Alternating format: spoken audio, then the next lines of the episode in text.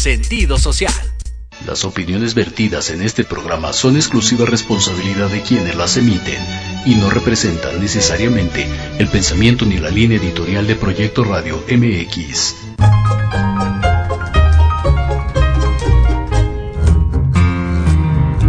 Bienvenidos a tu espacio de reencuentro, liberación y aprendizaje.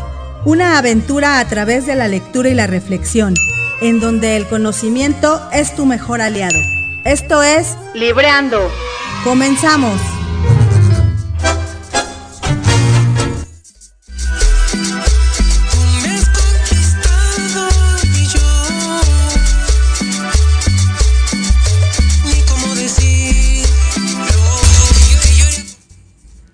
Hola, hola, ¿cómo están? Muy buenas tardes tengan todos ustedes. Hoy siendo 10 de abril de 2023, las 4 de la tarde con 6 minutos. Y aquí en camino tenemos una temperatura de 29 grados, no sé cómo por allá donde ustedes estén, qué tal está el calorcito. Y hoy tenemos un gran, gran invitado. El día de hoy nos vamos a conectar hasta tierras tapatías con un gran invitado, con un gran escritor, con un gran corredor que tenemos y tuvimos la fortuna de que aceptara esta invitación, lo cual agradecemos infinitamente, porque él ha estado en otros programas de televisión, en radio. La verdad es que su libro también ha sido bastante leído, bastante aceptado, y tuvimos la oportunidad y el honor de que podamos estar con él el día de hoy, 10 de abril, para que se vayan conectando, vayan eh, pensando sus comentarios, puedan compartir este programa, esta transmisión en vivo y puedan darle like para todos los seguidores que también tienen sus diferentes redes. Y bueno, sin más preámbulo, les voy a compartir quién estará con nosotros esta tarde. Él es Jorge Cuevas Dávalos y les voy a decir quién es él. Él es escritor y speaker multidisciplinario, impulsor de la reinvención, la creatividad y el aprendizaje. Sus conferencias se caracterizan por la narrativa y la gemificación con las que motiva a las personas y a ver la realidad desde otras perspectivas. Le han publicado 12 libros, entre ellos dos bestsellers, Maratón y Kama Sutra de la Innovación. Su libro más reciente es justamente el que vamos a tener la oportunidad de compartir el día de hoy, que se llama Los Maratones del Infierno, que fue publicado por la editorial Grijalvo. Así es que sin más preámbulo, Está con nosotros esta tarde el gran Jorge Cuevas Dávalos. Bienvenido Jorge, ¿cómo estás? Muy buenas tardes, saludos hasta Guadalajara. ¿Cómo te encuentras Jorge? A ver por ahí si tiene audio nuestro queridísimo amigo Jorge. Y bueno, en lo que producción. No te preocupes, me, Jorge. me emocioné, ya lo, mejor y más brillante que he dicho en 20 años lo dije ahorita, pero tenía silenciado el Zoom, disculpa. adelante, adelante, Jorge, ¿cómo estás? ¿Cómo te encuentras? Buena tarde. Muy bien, muy bien. También con calorcito, igual que tú. Ah, perfecto, perfecto. Pues ya estamos con este clima primavera-verano que ya se antoja refrescarse. Y bueno, pues te damos la más cordial bienvenida en compañía de Ivonne Barrera, que ya no tarda en incorporarse aquí a cabina ya está llegando en unos minutitos. Muchísimas gracias de antemano, Jorge, por aceptar la invitación a este tu espacio, libreando a través de la plataforma Proyecto Radio MX con sentido social. De verdad, muchísimas gracias. Es un honor y un placer tenerte con nosotros esta tarde, tarde 10 de abril 2023.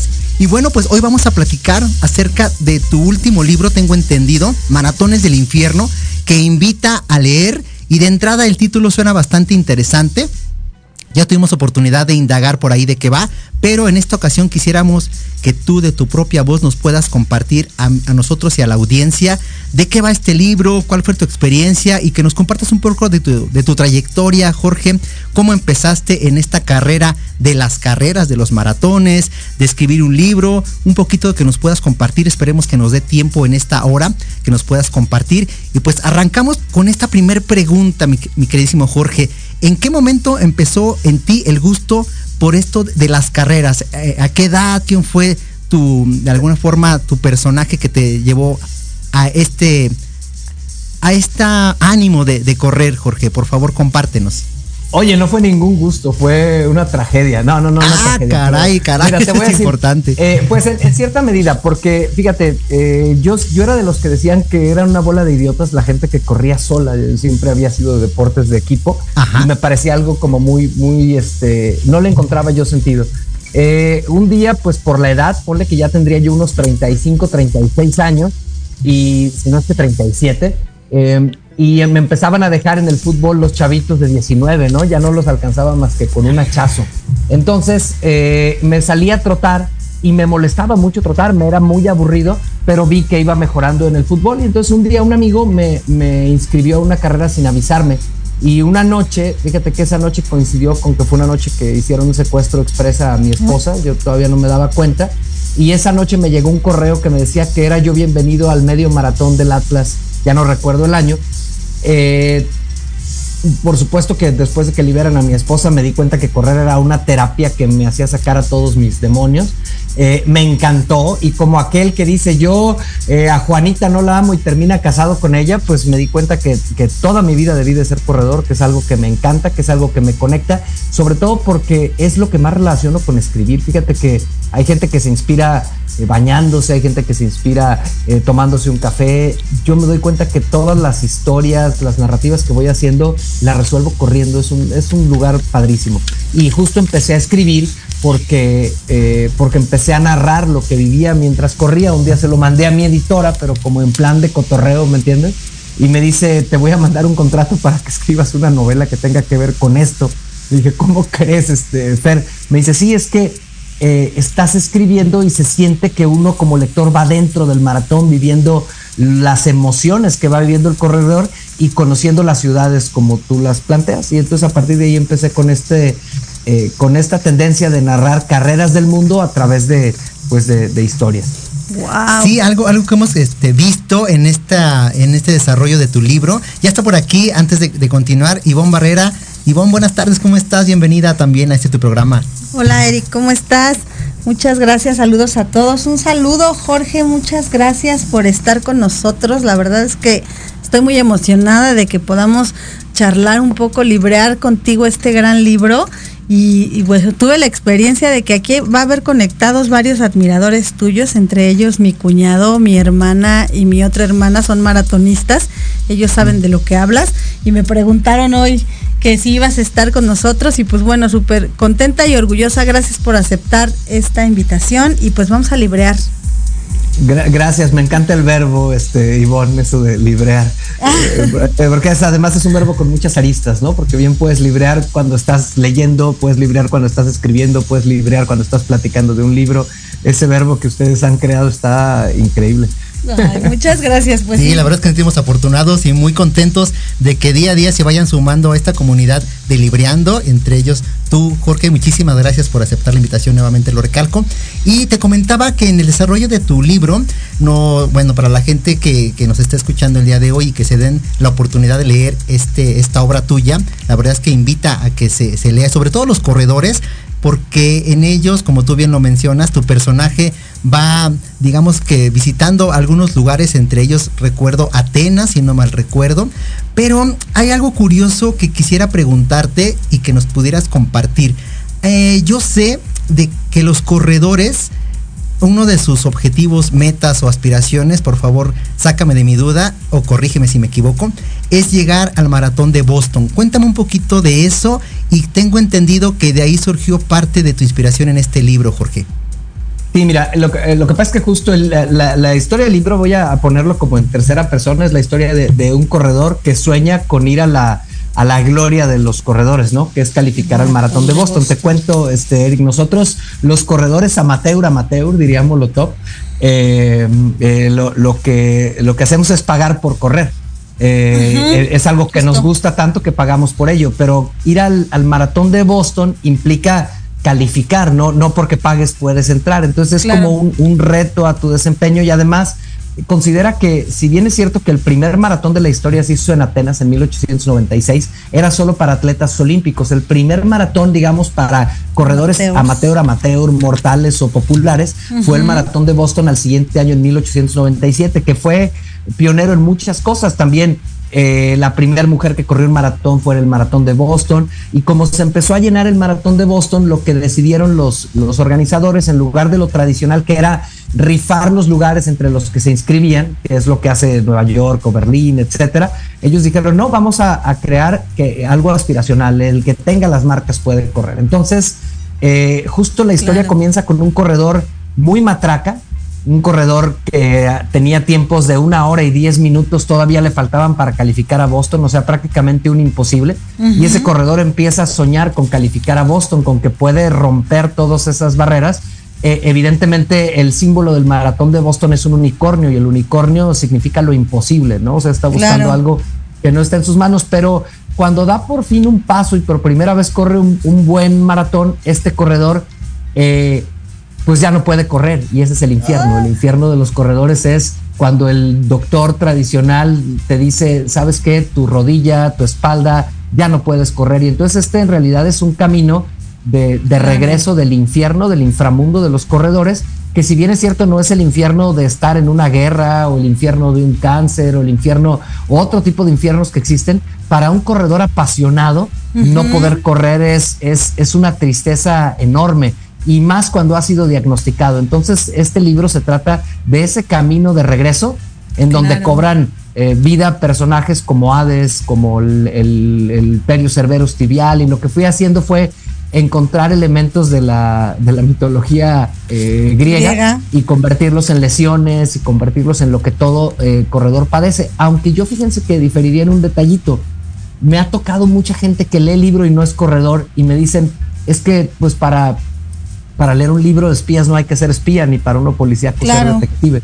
Eh, eh, eh, eso, lo, que ha sucedido es que creo que quien lo lee incluso empieza a comprender pues la locura de quienes corremos y de por qué hacemos esto de levantarnos los domingos a las 5 de la mañana para someternos a dolores y así experimentar de todas formas orgasmos deportivos que, son indescriptibles y que yo trato de describir en los libros. Claro, oye, y si, me lo permites, este, preguntarte, hablando como un poco del tema del libro, eh, ¿a dónde te, catapulta el, en el libro eh, lo que tú haces en la narrativa, el, maratón de Monterrey, que es cuando inicia de alguna manera este infierno, por así llamarlo, como, como tú lo mencionas, en donde, pues para mí es un libro completamente resiliente, es una historia de resiliencia y pues todo inicia en, este maratón, ¿no? Sí, además, fíjate que tiene una característica, y bueno, espero no spoilear la historia, ¿no? Pero eh, empieza en una ciudad que a mí me caía muy gorda. Claro. O sea, que al personaje le caía muy gordo. Y además, eh, eh, eh cómo, en realidad es ese personaje que le caía tan mal al corredor, pues es tan resiliente como él, pues, ¿no? Porque a fin de cuentas, Monterrey es una ciudad con un clima durísimo, con, con con situaciones muy adversas que le han tocado. A fin de cuentas es un maratonista Monterrey. Y fíjate que me ha tocado, Rubén Romero es el director técnico del maratón de, Monterrey, y me dice, oye, es que no me había tocado nadie que describiera el maratón de Monterrey como tú lo describes en el libro. Y le digo, pues es que para mí escribir el libro es por un lado la historia del corredor Ivonne, y por otro lado es que fui a Monterrey cinco o seis veces a recorrer de nuevo la ruta para acordarme de los puntos donde pasaban las cosas. Me puse a estudiar su historia y eso a mí es algo de lo que más, hablando de librear, que ese verbo lo voy a, lo voy a adoptar. Claro, este, pues, parte de, la libreada es que cuando tú estás escribiendo hay una parte que es la historia, el personaje principal, eh, lo que está eh, sucediendo, el conflicto, etcétera, pero la otra es el escenario. Y, algo de lo que más he disfrutado yo haciendo maratones del infierno fue estudiar esos escenarios para tratar de que el lector se transportara a ese lugar. Y es padrísimo cuando me hallo gente de Monterrey que me dice, es que nunca había visto mi ciudad así. ¿no? Entonces es algo, si te fijas en, cada historia, en cada, en cada maratón que yo narro, convierto a la ciudad en un personaje, ¿no? Eh, generalmente en una mujer. algo diferente. Claro, no, muchas gracias. Y aparte, ¿sabes qué? Digo, yo tengo contacto de alguna manera eh, con mi hermana y con mi cuñado, que ellos son para mí un ejemplo de disciplina y de perseverancia. Y creo que el correr de alguna manera le da sentido a sus vidas. Y, creo que esto te pasa a ti, no sé si a todos en general, pero, pero yo escucho hablar a mi hermana y a mi cuñado y, de verdad es que es, es eh, tal vez como dices, es, es un deporte que no es pagado, que tú tienes que pagar para poder hacerlo pero que finalmente te da un sentido y encuentras un enfoque diferente, ¿no? Es que, es que tiene muchas aristas a correr. Por ejemplo, te, te, podría decir que, que, de entrada hay un efecto neurológico fuerte. Pues cuando una persona corre más de 50 minutos empieza a, generar eh, niveles de, dopamina, etcétera, que, que en realidad convierten a correr en una droga. Por eso es tan difícil parar. Por eso los corredores terminamos lesionándonos por sobreentrenarnos, por no parar, porque es lo más parecido que hay a la cocaína, pues. Este, o sea, realmente tú arrancas un maratón. En, el libro que ahora estoy haciendo hay una escena donde narro el arranque de un maratón como una eh, estampida de, donde los, nos convertimos en búfalos, en, toros, en, en perros. Y, y, llega un momento en que te enganchas tanto que ni siquiera puedes medir tu velocidad y por eso mucha gente en los primeros dos o tres kilómetros de un maratón termina destruida porque no, no mide, es, tal el subidón de la coca, del shot, de lo que tú quieras cuando arrancas, que, que, justamente eh, eh, vas en contra de otra, otro elemento esencial de este deporte, que es la gestión de la, de la energía o del combustible. Te lo acabas en un shot, porque un poco como cuando inicias la vida, que te quieres acabar la vida y a los 15 años te puedes morir si no lograste administrarla. Entonces eso, eso tiene además, eh, considera que es algo tan simbólico, tan legendario, porque a fin de cuentas estás hablando ya de, de más de un siglo de historia del maratón y que está basado en historias de hace 2500 años. Entonces, todo ese tipo de, cosas tan arquetípicas están en el inconsciente colectivo. Y además, correr es algo tan natural que no necesitas nada, ni siquiera tenis en determinado momento, que a fin de cuentas creo que nos conecta con cosas muy arcaicas de, los seres humanos y por eso despierta lo mejor y lo peor de nosotros. Es una adicción. ¿eh? No, no solo es eh, quien te diga que es disciplinado, yo le diría en cierta medida, pero cuando tú te enganchas de esta droga, lo difícil es moderarte. Wow, nunca lo había visto desde no, esa perspectiva. Y, y, tiene, tiene sentido. Y hablando de esto que dijiste de disciplina, yo hoy en día, Jorge, em, en, la trayectoria de vida, me he encontrado con tres, con tres definiciones y quisiéramos que, tú nos pudieras compartir desde tu perspectiva, desde tu apreciación. Eh, vamos a hablar de motivación, de disciplina y de hábito. En, esta trayectoria de, de correr, ¿qué tanta importancia tienen estas tres, estas tres este, palabras? La motivación, la disciplina y el hábito, Jorge. Bueno, yo, creo que las tres son muy importantes y son en diferentes momentos. creo que en el caso de correr, cuando vas, eh, la, motivación o la inspiración son importantes cuando vas arrancando, estéril, hasta que no se vuelve algo, eh, porque existe la motivación extrínseca, me explico, es una motivación extrínseca, es decir, algo que está fuera de ti, o sea, yo corro porque quiero alcanzar mi peso ideal, lo corro porque quiero ser una persona disciplinada. Y así es al inicio y requieres buscar la forma de motivarte, de, apalancarte de historias. De, yo a veces veo que hay gente que me dice es que leí tu libro para seguir concentrado en hacerlo, pero tienes que cruzar un umbral en el que en el que hay motivación intrínseca, que realmente disfrutas de correr, porque no es sostenible estar haciendo un esfuerzo de voluntad toda tu vida para que para que para levantarte a ello, ¿no? Luego hablaste de hábitos, creo que eso es, eso, eso es, es este, clave, o sea, se, se vuelve pero se vuelve importante, pero no solo el hábito de levantarte a correr, en realidad es el hábito de cómo te alimentas, es el hábito de cómo descansas, es el, eh, son, hay gente que me dice, yo corro por salud, les digo, no, yo busco tener salud para poder correr para poder correr más años en mi vida. Entonces hay hábitos, en el caso, por ejemplo, a mí me ha costado mucho el hábito de nadar, el hábito de estirarme, el hábito de dormir mejor, el hábito de comer mejor. Todos esos hábitos sostienen el, poder correr cuando correr se ha vuelto parte de lo que ahorita dijiste, Ivonne, de tu sentido de vida. O sea, haces muchas cosas, como por ejemplo eh, decir, es que no tengo ganas de ir a una fiesta donde me voy a desvelar porque lo que prefiero es correr el domingo con todo, ¿no? Eh, y como todo tema de hábitos, pues tiene que ver con el entorno que te creas y con cómo logras estos grupos, donde alrededor de, estos grupos, pues vemos como buenos hábitos todo este tipo de cosas que a más de algunos le parecerían eh, locuras completas. Y, el tema de, disciplina creo que está sobre, sobreestimado de pronto. O sea, realmente, si tú logras tener tu inspiración, y trabajas en los hábitos, o sea, ya ves este libro de, se me olvidó el de hábitos atómicos, dice, la gente que, que tiene buenos hábitos, se han hecho estudios y su fuerza de voluntad es prácticamente la misma que la que no los tiene. Entonces es más un tema de cómo manejas tu mente para que un hábito se te vuelva algo, algo fácil, ¿no? Para que digas, oye, es que si yo me voy a correr los domingos al cerro con mis amigos y salgo y vamos a desayunar rico y eso es mucho más atractivo que ponerme una guarapeta en la noche, entonces eh, eso va a ser sostenible. Si yo sí me estoy esforzando por ir a correr el domingo en lugar de hacer esto y lo otro, todo lo que implica estarte esforzando permanentemente no es sostenible. Lo mismo que en una carrera, tú no puedes correr 42 kilómetros matando, te tienes que entrenar lo suficiente para poder 42, correr 42 kilómetros a tu máximo nivel de desempeño. No sé si espero más o menos explicarme, pues es como un paradigma diferente. Ah, ok, ok. No, pues sí, la verdad es que sí se, comprende. Y hablando del tema del, maratón de los 42 kilómetros, y esto me lo, me lo pregunta mi, mi, cuñado Luis Arturo Vázquez, que está conectado. Dice que tú, ¿cómo ves? Y aparte súper seguidor tuyo, ¿cómo ves el famoso muro en la vida diaria? Bueno, pues es que el, muro técnicamente, para quien nos esté escuchando, saludos Luis Arturo, pues el muro es cuando se te acaba el combustible. ¿No? O sea, el, técnicamente, eh, para quien ha escuchado el muro, que en teoría, eh, que, pero que no es cierto que siempre te llegue el muro, digo, es, tú tienes que trabajar para que no te llegue el ¿no?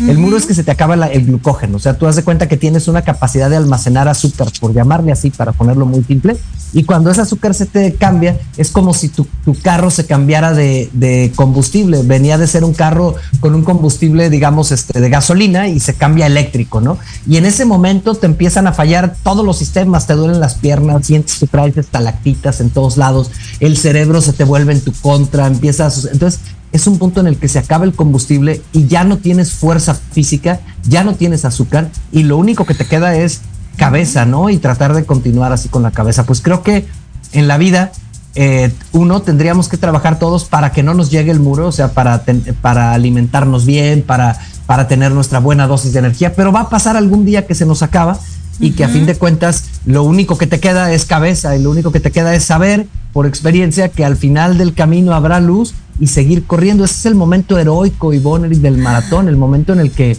eh, fíjate, esta es la paradoja. En el momento que se te acabó todo y vas a correr únicamente, dicen, con la mente y con el corazón. Ahora, yo no celebro cuando me da el muro. Yo cuando me da el muro me doy cuenta que hice un mal trabajo. Eh, porque creo que luego lo que pasa es que empezamos a, celebrar nuestros actos heroicos eh, y está bien y, y, se siente padre, pero lo que más celebro es cuando mi disciplina o mis hábitos logran estar de tal manera que no necesito el acto heroico. Y creo que, que muchos podríamos, eh, eh, digamos, el, el, más alto nivel de ser maratonista no es sufrir, el más alto nivel es lograr una hazaña y llegar sonriendo a la meta. Y eso implica todavía más trabajo. Wow. Oye, oye Jorge, y en ese sentido, hablando de metas y objetivos, comentabas y me di la oportunidad de, de ver algunos videos tuyos que compartías también en entrevistas, de que en un maratón posiblemente una meta son los 42 kilómetros, pero que tú decías que era el, inicio justamente de los infiernos de un corredor, de, de, los demonios de un corredor. Cuéntanos un poquito por qué este, este pensamiento que es tú, el, el final de un maratón es el principio de los demonios de un corredor. Bueno, cuando, cuando eh, es que hay un poco como el que se me olvidó cómo se llama, cuando como la depresión postparto, existe la depresión postmaratón. Es que imagínate, cuando, claro, es que imagínate que tú luchas por una meta y cuando la logras te das cuenta que lo importante no era lograr la meta, sino todo el camino. Claro. Eh, y, cuando terminas el maratón, pues además terminas regularmente destruido. Dicen que es como una enfermedad. Eh, tus órganos necesitan semanas para recuperarse y ya no tienes un motivo para levantarte al siguiente día a entrenar. Entonces, ese, ese manejar ese espacio y no que te suceda, porque te puede suceder que duras, ya no vuelves a entrenar en seis meses, no, en cuatro, etcétera, porque te da para abajo. Entonces creo que lo más difícil no es lograr una meta, sino lo más difícil es lograr eh, convertir en un hábito estar yendo hacia otra meta y disfrutarlo y plantearte una eh, de manera diferente eh, y aprender cuando llega ahí. Por otro lado, creo que en lo que me viste que yo planteo que ahí empieza el infierno, fue en el caso del, libro de Maratones del Infierno, que el personaje cuando termina el maratón es cuando está destruido y el doctor le dice no puedes volver a correr en tu vida. Que es ahí donde este, inicia su infierno, por así decirle. Exactamente, ahí eso es que es que a, mi abuelito en paz descanse le dijeron, oye, ya no puedes volver a hacer negocios, decía, y le decía a mi abuela, mejor mátame. O sea, es, cuando, de verdad, cuando, algo te, cuando algo te apasiona, no poder hacerlo implica una reinvención muy grande y creo que darte cuenta de cuándo sí es real que ya se acabó tu tiempo y cuándo es que es un reto que te está planteando la vida. Creo que es difícil eso de, diferenciarlo, porque evidentemente a todos, eh, metafóricamente, nos va a tocar dejar de correr. Eh, y, ese momento también hay que estar, eh, ese es otro maratón interesante. El, correr es un deporte que muchas personas, generación X y baby boomer, hacemos. Yo tengo amigos que tienen 70 años y están corriendo 75. Pues hay un momento en que, dices, oye, ya me bajó el ritmo, ya lo estoy haciendo diferente y creo que aceptar el, devenir de la vida es otro maratón, porque hay muchos maratones, pues, y, es el, el entender que las cosas cambiaron es un maratón. El darte cuenta que no es que, las cosas deban cambiar, sino que es momento de luchar, también es otro maratón. Distinguir las dos cosas es lo difícil. ¿Es para rendirme esto o es para seguir peleando? Pues en cada caso será diferente. Sí, totalmente cambiar el enfoque. Y bueno, ¿te parece que nos quedamos con esto? Vamos a nuestro primer y único corte del programa, mi queridísimo Jorge. No te desconectes, no se desconecten todos los que están conectados. Muchísimas gracias por los saludos, por las menciones y regresamos en un minutito más con ustedes. Seguimos libreando. Gracias. Para vivir en un mejor lugar, juntos transformemos la Cuauhtémoc. Las pequeñas acciones hacen grandes cambios. Un espacio para hablar de temas de tu interés, donde tendremos tips, recomendaciones y entrevistas con grandes invitados. Conducido por Andy García, todos los lunes de 5 a 6 de la tarde, por proyecto Radio MX con sentido social.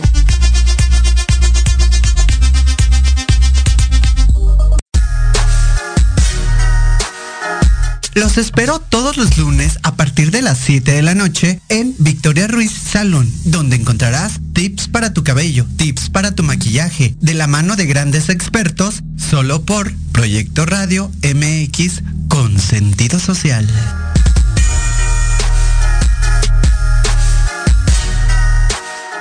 Hola, soy Yasmin Espinosa y los invito a escuchar a Serendipia todos los viernes en punto de las 8 de la noche, donde podremos platicar sobre temas de salud física, mental, emocional, deporte y mucho más en compañía de grandes expertos. Solo por Proyecto Radio MX, con sentido social. ¿Te gustaría aprender a utilizar tu magia interior en la vida diaria y conocer tu fuerza interior? Utilizaremos conocimientos ancestrales, empleando las técnicas actuales. Hablaremos de sexo, belleza y todo lo que te fascina. En La Intimidad de Voces de Luna. Todos los lunes a las 9 de la noche por Proyecto Radio MX con sentido social.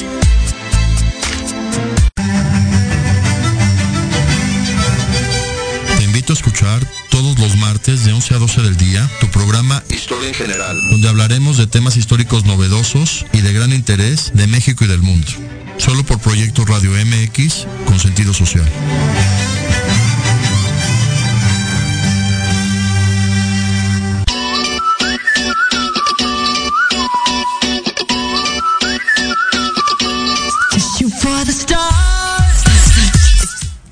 Pues bueno, ya estamos de vuelta nuevamente, Jorge, muchas gracias. Y pues bueno, tenemos este varias, varios saludos. Eh, nos están escuchando desde Dublín, nos están escuchando desde Ohio, en Estados Unidos.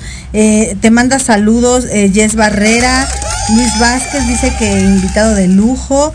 Este, Jess Barrera dice que su esposo y ella van por los seis mayors, ya llevan uno. Ángeles Morales también manda saludos. Fabi Barrera igual manda saludos. Y pues bueno, gracias Jorge por, por estar con nosotros. Y pues vamos a continuar libreando contigo, que es maravilloso escucharte, un hombre muy inspirador. Y platicaba con Eric justamente en el, en el corte cómo fue el contacto y, de alguna manera, eh, pues bueno, que tienes ya una trayectoria muy, muy, muy importante. Y pues eh, lo que platicábamos eh, este en cuestión del libro, si es dirigido específicamente para la comunidad de corredores, de maratonistas, para amateurs, pero por lo que comentamos creo que es como para todo el público en general, ¿no? Y de hecho, este, fíjate, lo que pasa es que yo cuando ya me, ofrecen en la editorial que escriba sobre correr, yo no pensaba en que fuera un libro para corredor, insisto, el escenario es el maratón, pero son libros sobre la vida, ¿no? Entonces, eh, eh, por ejemplo, eh, en el caso de, este libro de Maratones del Infierno, aparentemente o la primera capa de la historia, a mí siempre me gusta ver los libros como por capas, ¿no? Entonces la primera capa de la historia pues es regresar del infierno, pero la segunda capa tiene mucho que ver con la historia del personaje eh, y, el, y el personaje tiene un conflicto con su madre. El personaje soy yo, pero me gusta ponerlo en tercera posición. Ahorita les cuento la historia de... y ese conflicto está reflejado en una pierna. Entonces, en realidad, mm. eh, el, eh, es una historia humana que tiene que ver cómo eh, cuando no estamos reconciliados con nuestros orígenes, pues nos fallan las piernas, los orígenes son las piernas, ¿no? Entonces, a fin de cuentas, correr es, es si, si, si, un maratón fuera un camino, así como está la oración como camino, si tuvieras, así como les dije que era una droga, también es un camino espiritual desde la perspectiva de que es un camino tipo fakir, me explico, un camino en el que a través de, del esfuerzo y hasta cierto punto del dolor y del sufrimiento, eh, lo trasciendes, diría Bomburi, sobrevuelas el cansancio como en Sirena Varada y, y en ese momento eh, pues te enfrentas con cosas de ti mismo muy padres. Entonces creo que la intención del libro no es ser un libro para corredores, sino que el maratón es el escenario y detrás de ese escenario están las ciudades y las ciudades cobran vida, ¿no? Monterrey, que es un machín, es un vato, en el, no, es, no, es una, no es como Atenas, que Atenas es una mujer eterna que, que, que, después de hacer el amor contigo se fuma su cigarro y que te dice, no me importa, no, no, no, no me avergüenzo de nada de mí porque así es Atenas, cuando vas a Atenas ya no está preocupado por cómo la vean, su historia te dice todo,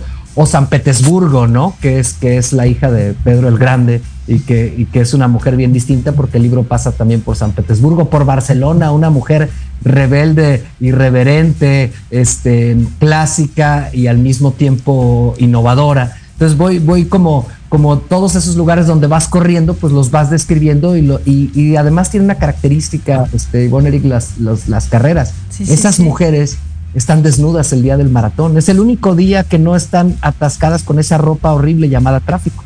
En otro de los libros que tengo de maratón, describo la Ciudad de México como una de las mujeres más hermosas del mundo, que gracias a su vestimenta de smog y de Carlos logra disimular su belleza, pero el día del maratón que la ves desnuda es imposible no enamorarte de la Ciudad de México, ¿no?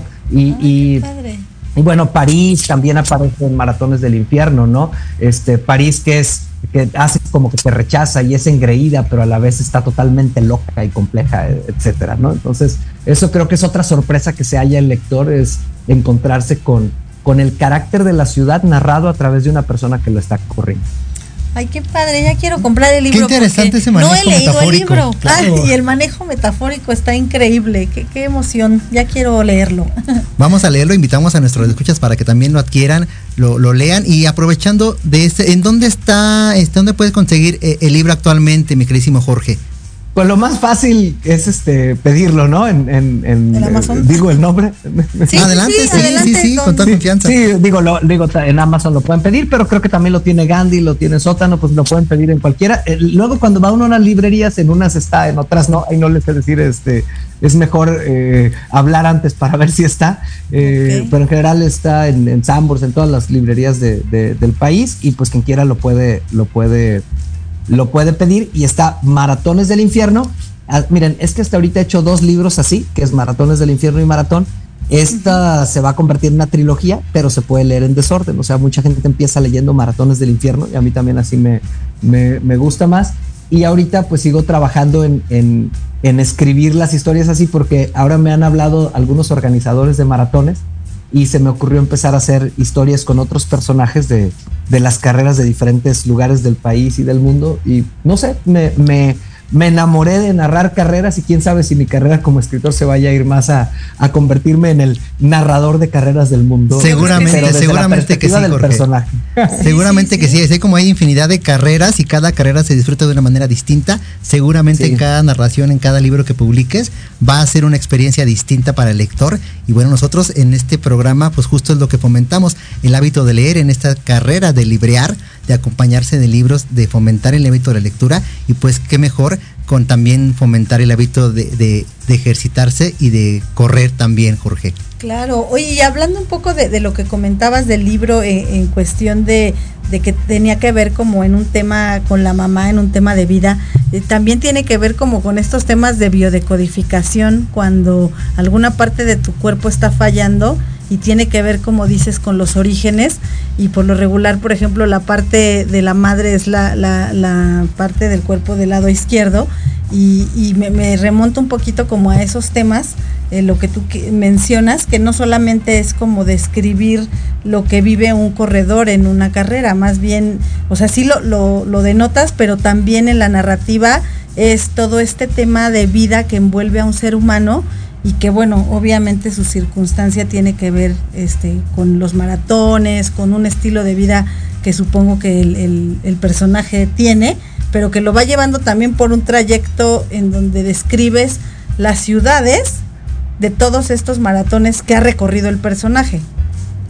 Sí, eh, eh, va, va, por ahí. Fíjate que lo de biodescodificación, entonces yo, yo no sabía del tema pero cuando salió el libro me habló a mí una persona que se dedicaba a eso me dijo, oye, es un libro de biodescodificación. Le dije, este, e, era un amigo que tenía yo años sin ver y que hoy se dedica a eso. Le dije, no, Gerardo, no sabía. No, pues sabes que, de, hecho creo que por ahí está el video con Gerardo Martínez y le buscan. Ah, y, él fue el que me dijo, oye, tiene que ver con esto. Le dije, bueno, yo he tenido muchos años de tratamiento psicoterapéutico, siempre es algo que me ha gustado y que he aprendido. Entonces, bueno, pues cosas que de que me di cuenta corriendo las puse ahí, pero efectivamente es que sabes que como correr tiene que ver con tu relación contigo mismo. Mira, si tú quieres mejorar en correr, te tienes que conocer a ti mismo.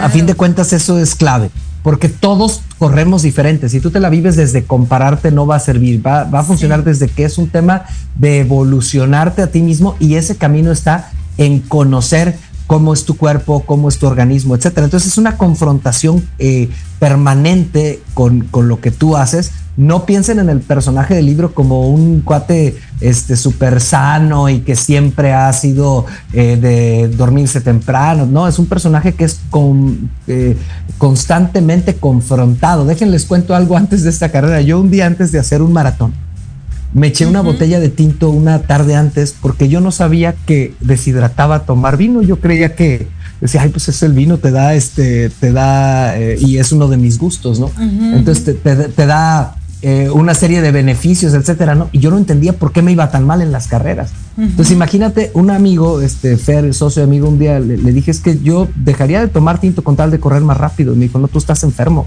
O sea, entonces, entonces el, el, el, y digo, no dejé de tomar tinto, si lo moderé muchísimo y cerca de las carreras, pues ni de loco. Pero entonces lo que, lo que tienes es que es una pasión tan grande, Ivonne Eric, que esa pasión te confronta hasta dónde estás dispuesto para ver hasta dónde puedes llegar. Hasta qué estás dispuesto a hacer para ver hasta dónde puedes llegar. Y además rompiendo muchos paradigmas. O sea, en mi caso les podría decir que yo siempre fui un deportista matraca y llegar a los 46 años y empezar a ver que tu cuerpo puede hacer algo que a los 15 no te imaginabas, porque a los 15 yo era el pera loca porque era malo para los guamazos y el portero no la hacía, etcétera. Entonces, el, correr te da esa oportunidad de tener una segunda infancia. Y yo veo a mucha gente también, es otra cosa muy padre de, de les digo, de 60, de 70, 80 años, conectándose con lo más esencial, con lo que, con lo que hace igual un niño, un millennial, un centennial y un baby boomer, salir, correr y disfrutar de la vida, ¿no? Es, es algo, eh, híjole, increíble. Totalmente de acuerdo. Oye, eh, Jorge, ahorita que dijiste de que de alguna forma moderaste el consumo del tinto, ¿qué tanto existe eh, en los corredores o en esta pasión por correr cuando se vuelve un estilo de vida? vamos a llamarle sacrificio. Tengo ahí mis reservas con, ese, con esa palabra, porque seguramente ya cuando lo haces de una manera consciente, ya no se convierte en sacrificio, pero muy probablemente al inicio sí puede hacer un cierto sacrificio por llegar a esa meta o esos objetivos que, uno mismo lo, se, puede... lo, dices padrísimo, Eric, y también lo dijo Sir Elton John, ¿no? El, sacrificio no lo es todo. Entonces, eh, el sacrificio no es sostenible, este, Eric. O sea, si tú dices, oye, en una pareja, hablando de la rola de Elton John, ¿no? oye, queremos que tener una relación de largo plazo, entonces para eso nos tenemos que sacrificar.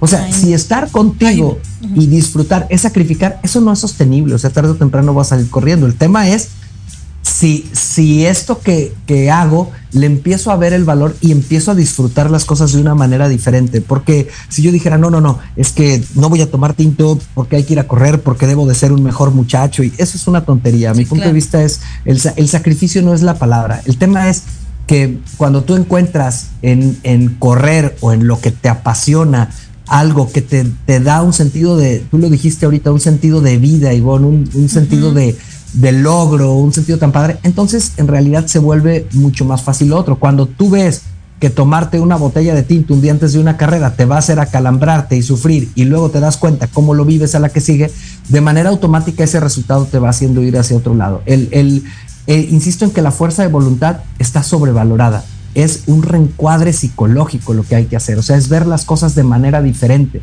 Porque si lo que dices es voy a sacrificarme todos los días a decir que a toda madre se siente levantarte después de haber dormido siete horas u ocho y sentir que todos los músculos están completos, que tu mirada está clara y no levantarte como orante todo desvelado y fregado. Ah, bueno, entonces eh, cuando logras hacer ese reencuadre, entonces ya, ya lo que se vuelve un sacrificio es desvelarte. Y dices, ni modo, pues es cumpleaños de mi tía, me voy a desvelar, pero no sea por hoy. Pero es un reencuadre, porque si no, imagínate a los pobres chamacos, sé disciplinado para que seas una buena persona, se los voy a poner en la misma lectura.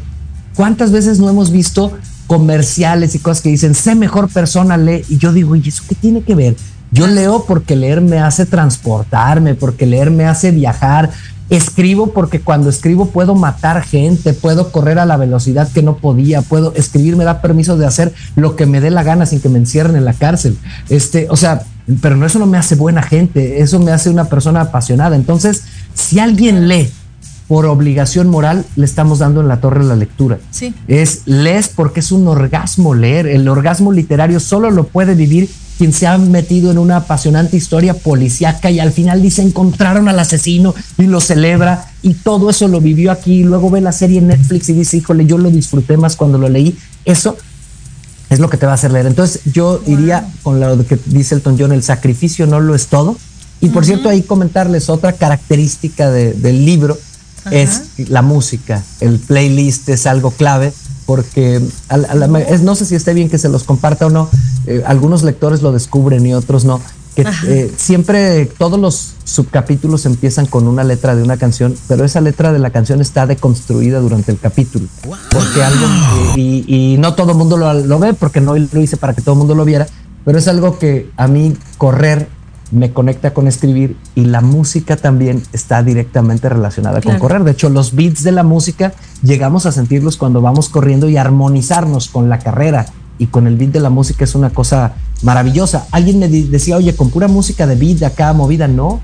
Lo que pasa es que también hay una parte cuando corres que vas en anaeróbico, que ya no vas en una respiración armónica, sino que vas en el límite de tu cuerpo y ahí este, puedes hallar desde un tango hasta heavy metal que te hacen correr a niveles que no te imaginabas. Ay, qué Wow, qué interesante esa combinación de la música con, correr. Y, el, y el, la pasión, o sea, lo que hablas, eh, yo creo que lejos de un sacrificio, como dices, es empezar a disfrutar algo y tal vez el dejar de hacer ciertas cosas eh, que te van a traer un beneficio para lo que estás haciendo apasionadamente, creo que eso es lo que vale la pena muchas veces ah, de, realizar cualquier actividad, llámese correr, llámese leer, y es cuando le encuentras el sentido a lo, que realmente es, eh, eh, es tu pasión, ¿no?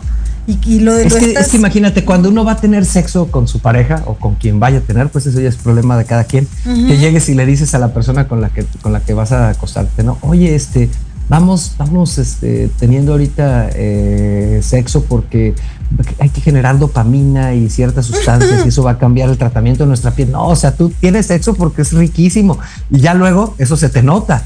Pero, pero eso es lo mismo que debería aplicar con, con, el, con la lectura o con, o con el correr. Lo que pasa es que como, como vivimos con una serie de constructos y de paradigmas sociales, entonces, ah, el que lee es ñoño y nerd, cuando en realidad o sea, leer eh, y escribir son licencias. O sea, de verdad a mí me ha tocado hacer ejercicios de escritura creativa en mi trabajo pues con empresas y todo, en el que les digo, oye, vamos a crear hoy un cuento de asesinato a, los, a los que atienden un call center, ¿no? Entonces vamos a crear historias sobre cómo asesinamos clientes.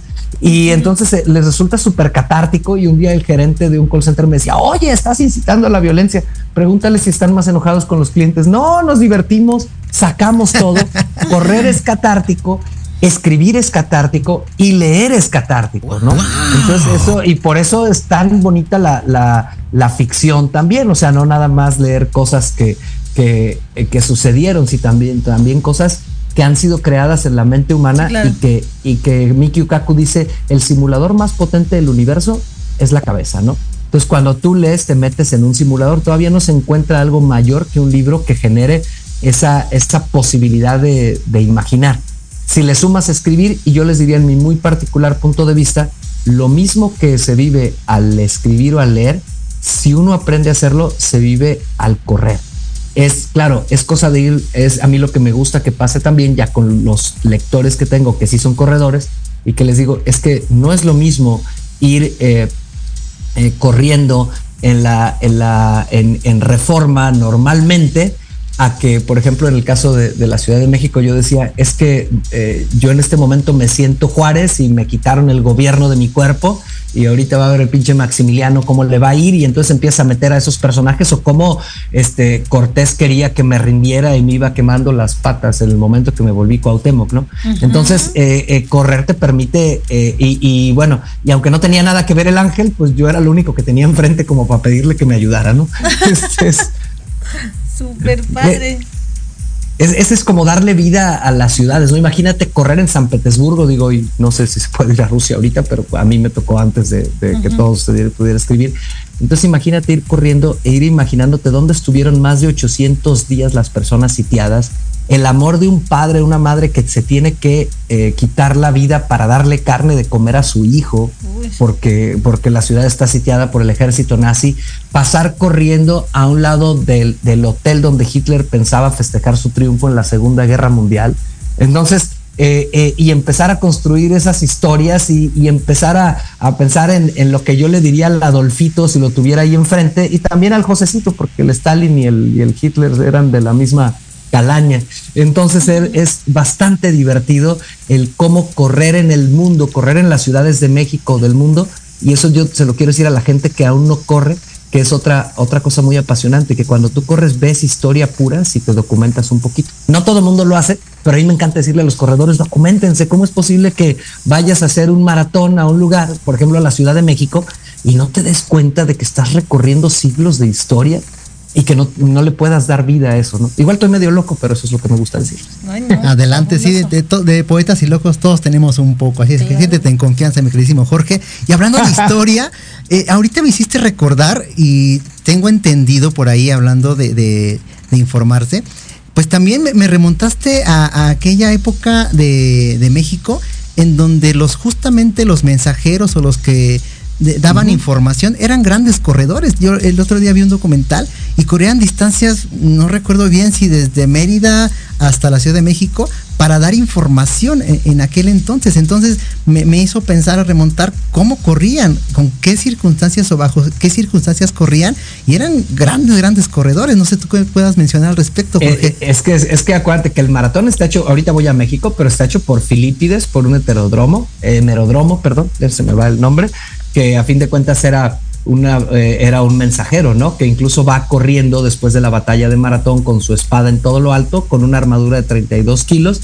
y que cuando llega a Atenas, para evitar que las mujeres se suiciden, les dice, alegraos, vencimos, da el mensaje y ahí muere. Está hecho, en, ahí no existía la carrera de maratón, pero el varón de Coubertin se inspiró en ese hecho para crear el maratón. Entonces un maratonista es un mensajero, ¿no? Cuando tú corres le estás diciendo a tu familia, mira, o sea, se pueden hacer las cosas, etcétera. Entonces, en el, en, el, en el, es, es, mucho más un mensaje que otra cosa. No un mensaje intencionado, ¿me entiendes? Es un mensaje porque a fin de cuentas está el, el, maratón es un homenaje a Filipides, el, el mensajero que, que, corrió para avisar esto. Pero si tú te pones a ver en México, digo, no nada más mensajes, también pescado fresco, helado, este, eh, podían transmitir. Hay, hay un maratón, creo que ya no se hace, fíjate, por temas de seguridad. A mí fue de los primeros que me tocó hacer en, en, en, en área Totonaca, allá por, por Papantla, en el Tajín que llegabas a la pirámide de los nichos. Fue el primer maratón que yo hice. Entonces, mm. pues yo literalmente me sentía un mensajero que iba a anunciarle a su cacique algún mensaje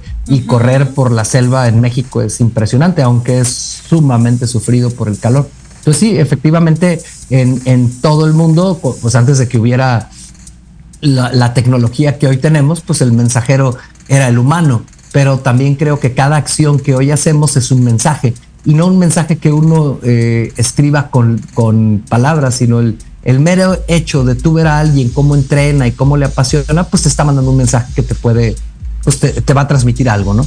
Totalmente, totalmente coincido. Qué bonita analogía. me, da mucho gusto eso. Y bueno, pues ya casi estamos en la recta final, mi queridísimo Jorge. Quiero aprovechar para mandar saludos y si me permites un saludo muy especial para nuestra buena amiga Italia Rubio, quien a través de ella pues, ah, pudimos agendar esta participación. Gracias, gracias Italia, si nos estás escuchando por esta participación tuya y colaboración y porque se, se, dio la circunstancia para estar en este día contigo, Jorge. Muchísimas gracias nuevamente. Sí, Jorge. adelante. Y, y, gracias, gracias por haber aceptado esta participación, por, por compartirnos, como dices tú al principio, sin spoilear el libro, eh, un poco de la historia de lo que el lector se va a enfrentar al poder este pues comenzar a leer este este libro que tú nos compartes y pues que ojalá las personas lo compren lo más pronto posible. A mí en lo personal ya me dejaste inspirada. He de reconocer que de, de, mi familia no había visto eh, desde esta perspectiva, como dices tú, el mensaje que te están dando. Y en realidad es que hoy sí me quedo así con la boca abierta. Gracias, gracias por ser este transmitir este mensaje, no solo a través de tu libro, sino también a través de tus carreras y a todas las personas de, del gremio maratonista, los corredores, como dices, amateurs, profesionales, mi reconocimiento y felicitación y gracias por ser el portavoz de todas esas personas que, que todos los días se levantan y ponen un pie en la tierra y empiezan a transmitir este mensaje. Muchas gracias. No, gracias, gracias, a ustedes, Ivonne Enrique. Muy agradable entrevista. Muchas gracias y muchas felicidades por esta misión para una de las cosas más bonitas que hay. Y todavía ni el, eh, ni el chat GPT ni la abuelita del muerto es este leer, es lo que más imaginación despierta. Todavía. Muchísimas gracias y es un espacio abierto para todos. Muchísimas gracias por darte la oportunidad de participar. Y cuéntanos con qué te quedas del programa. Ya tenemos escasos dos minutitos para terminar, mi querísimo Jorge.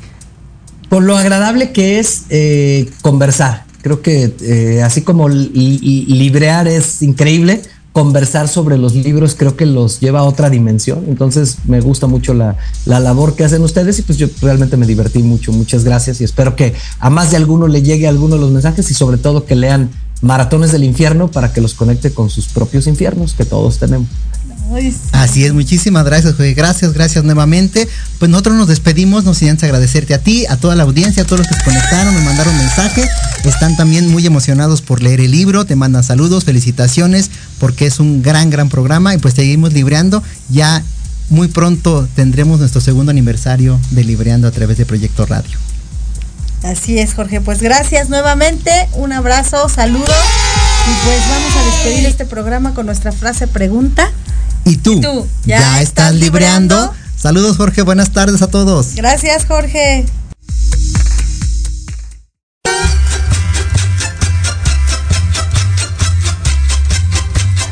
Muchas gracias por habernos escuchado. Síguenos en nuestras redes sociales, Instagram y Facebook, Libreando MX. Los esperamos la siguiente en un nuevo encuentro con la lectura. ¿Y tú? ¿Ya estás libreando?